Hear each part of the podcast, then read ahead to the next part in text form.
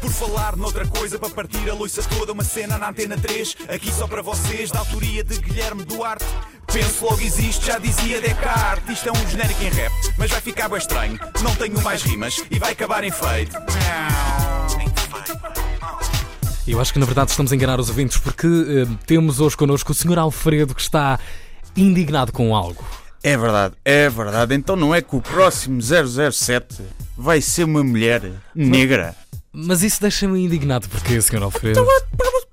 O 007 é um homem e é branco. Sempre foi. Toda a sim. gente sabe. Mas, O que é que vai acontecer às Bond Girls? Vamos ter Bond Boys, é? eh, por exemplo, talvez seja a nova 007 lésbica, não sei se. Talvez, não, não sabemos, não é? Ah, Bom, cenas lésbicas assim, não, não, não é mal todo, não é? Também não. Pronto. Mas isto é, é só para encher cotas. O, o filme em live action da Pequena Sereia também vai ser uma negra. Ela é branca nos desenhos. Branca! Imagina o que era fazer o filme do Martin Luther King em que ele era interpretado por um branco. Caiu o Carmen Trindade. Mas como é ao contrário, ninguém nota. É? É, é, Mas então, eh, mas há uns personagens de ficção e os outros são figuras históricas que existiram mesmo. É, é diferente, não concorda? Oh, oh, oh, amigo, isso é um erro que muita gente comete. A Pequena Sereia nunca existiu, é mito, não é? S- mas eu estava a falar exatamente do Martin Luther King. Existiu. Tenho certeza que está a dizer. Ah, eu- isso eu tenho. Pronto, eu eh, pronto, desconhecia, vá, pensava que era uma banda desenhada ou assim, mas tudo bem.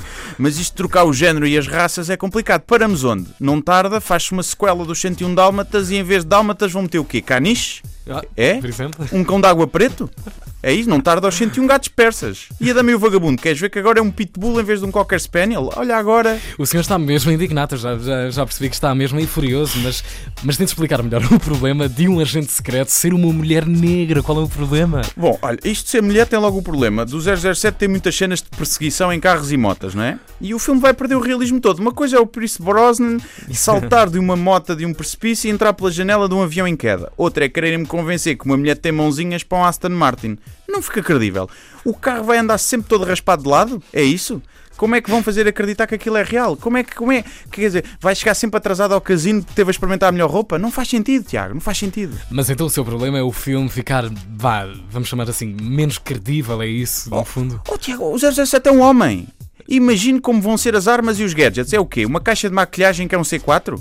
Um eyeliner que é um dardo tranquilizante? O vibrador que Transforma-se numa Kalashnikov?